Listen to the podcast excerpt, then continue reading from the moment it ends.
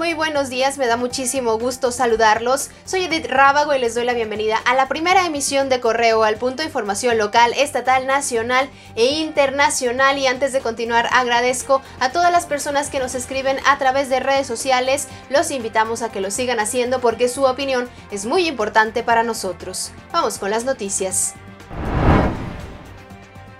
Vecinos de la colonia Independencia, mejor conocida como El Rancho en Irapuato, lucharon incansablemente para sofocar las llamas de un incendio aparentemente provocado. El hecho fue reportado la noche de ayer en la calle 30 de julio. Al parecer, los responsables fueron dos sujetos, quienes huyeron en una camioneta. El incendio no resultó ninguna persona lesionada, pero el fuego consumió toda la vivienda. Durante su conferencia matutina, el presidente Andrés Manuel López Obrador se comprometió a garantizar la paz en Guanajuato, toda vez que ya se reporta una disminución de los índices delictivos en los cinco estados donde recientemente se realizó la reunión de seguridad esta semana. En Irapuato vieron ayer eh, como 10 eh, fallecidos, asesinados solo en Irapuato.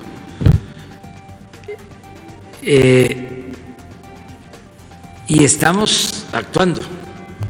Tenemos muchos elementos allá de la Guardia Nacional. Es donde estamos terminando primero los cuarteles, donde tenemos ya todos los elementos, pero está eh, arraigado, muy arraigado eh, el problema. Desde luego que vamos a garantizar la paz, la tranquilidad, va a llevar tiempo. El presidente Andrés Manuel López Obrador informó que la familia de Zoe Robledo, titular del IMSS, también dio positivo a la prueba del COVID-19. Ayer Robledo Aburto confirmó en redes que estaba contagiado, por lo que permanecería coordinando sus labores a distancia.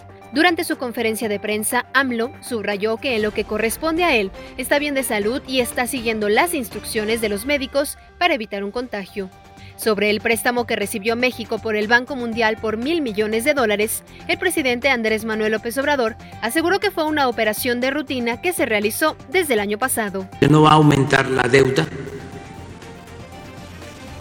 en términos reales. No la aumentamos el año pasado y este año queremos que no aumente con relación al PIB. Por eso estamos tomando algunas medidas, sobre todo de austeridad,